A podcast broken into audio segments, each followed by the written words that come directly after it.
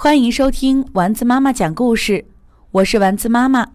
今天我们来讲《千万不要吞苍蝇》，作者吉尔拜佐，绘画罗南巴代尔，王文静翻译，小世界童书馆荣誉出品。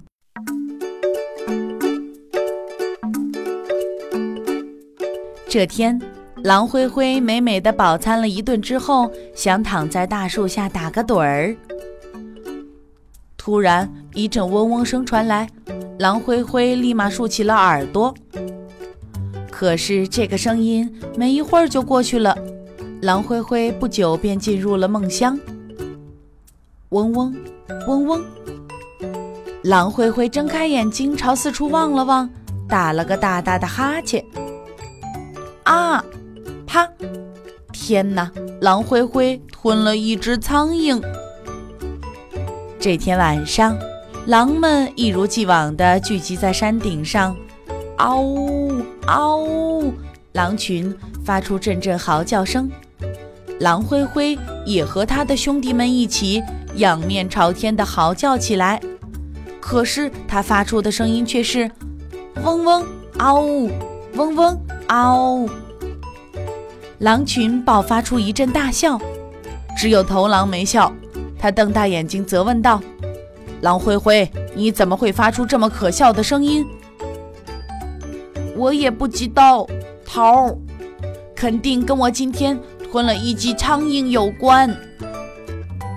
狼灰灰，我可不希望我的队伍中有一只口齿不清的狼。你要是想保住自己在狼群中的位置，就赶紧把这只苍蝇吐出来，快点儿！别急，别急，桃儿，我马上就这么做，很快就能完成，一切尽在掌握。桃儿，头狼一听更加生气了，他说：“不要再叫我桃儿了，是头儿，头儿，你懂吗？”“明白，明白，桃儿。”“哎呦，您看，对不住，对不住，桃儿。”“哎呦，不对，不对，我怎么又说错了？太抱歉了，桃儿。”够了，狼灰灰，哪儿凉快哪儿待着去吧，别让我看见你。第二天，狼灰灰在一条小路上溜达，边走边嘀咕：“加油，总能找到解决办法的。你是最棒的。”这话被树上的蜘蛛听见了，他捧腹大笑起来：“啊哈哈哈！狼灰灰，你这口音太搞笑了，不过口齿不清倒是也挺有魅力的。”哦，还行吧，多脚怪，取笑别人的时候总是很轻松。我不过是吞了一只苍蝇而已。一只苍蝇？你瞧我，我天天吃苍蝇，也没变成你这个样子啊。咦，狼灰灰自言自语道：“我有一个好主意，如果我把多脚怪吞下去，它岂不是就能吃掉那只苍蝇了？我的计划太完美了。”狼灰灰张大了嘴巴，啊啪！蜘蛛被吞了进去。好了，接下来就跟孩子玩游戏那么简单了。我，哎，我说话怎么还是这个样子？忽然，一团蜘蛛丝从狼灰灰的耳朵里钻了出来，蛛丝越来越长，一直拖到了地上。狼灰灰踩在了蛛丝上，四只脚被乱七八糟的蛛丝缠了起来。扑通，他一头栽倒在地上。我受够了，这简直就是一场噩梦。我怎么也摆脱不了这个奇怪的口音。更糟糕的是，我的耳朵上还拖着一团一团的蛛丝。中午的时候，狼灰灰一瘸一拐地来到了丛林深处。加油，你一定能顺利穿过丛林。他想。就在他路过灌木丛时，一只鸟儿发现了他。哈哈，你的新造型可真是不错，品味非凡，真是漂亮啊！啊，还行吧。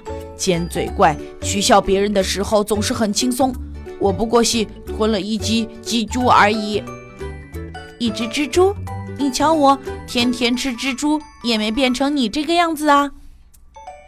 咦，狼灰灰自言自语道：“我有一个天才的主意，如果我把尖嘴怪吞下去，它就能吃掉那几只蛛了。这次肯定没问题，我的计划太完美了。狼灰灰张大了嘴巴，啊啪！小鸟被吞了进去。突然，狼灰灰的四肢上下扑棱起来，手舞足蹈的，根本没办法停下来，完全失去了控制。嗖！狼灰灰一头冲进了荆棘丛里，砰！他的头撞在了石头上。我受够了，这简直就是一场噩梦！我怎么也摆脱不了这个奇怪的口音。更糟糕的是，我的耳朵上还拖着一团一团的蛛丝，脑袋上顶个樱桃大小的脓包，四肢还像鸟儿一样不停地扑棱。烦人的一天快要结束了，狼灰灰遍体鳞伤，心灰意冷，踉踉跄跄地走在路上。哎呦，修够了，真是修够了，我的忍耐到极限了。没想到他在交叉路口又遇到了狐狸，哈哈。你的新舞姿看起来又华丽又好看，哦，还行吧，万事通先生。我不过是吞了一只苍蝇、一只蜘蛛、一只鸟儿而已，我的肚子都快爆炸了，一会儿嗡嗡嗡的响，一会儿嘶嘶啦啦痒，一会儿又扑棱扑棱跳。狼灰灰，你看起来真可怜，我来帮你吧。往那边看，你看到那两棵紧紧挨在一起的树了吗？你从那两棵树之间钻过去，当然这个过程会有点难受，不过过去之后你就会舒服多了。说完，狐狸就离开了。狼灰灰想要从两棵树之间钻过去，可他无论怎么扭来扭去，皮都蹭破了，也还是钻不过去，树缝太窄了。哎呀，我过不去！他试着退出来。啊，不会吧！我被卡住了。他只好继续使劲往前钻。只听见“砰”的一声，他从树缝间窜了出去。鸟儿、蜘蛛和苍蝇伴随着一团气体被挤了出来。狼灰灰终于解脱了。晚上，狼灰灰在兄弟面前炫耀起来：“头头，你肯定会为我感到骄傲的。听好了，嗷呜！”嗷呜！这声音是不是很棒？很好，头狼说：“你可以继续留在狼群里了，不过以后可不要再这样自作聪明了。”说完，头狼转向了他的同伴们：“兄弟们，冲啊！咱们去山下抓一只绵羊吃。”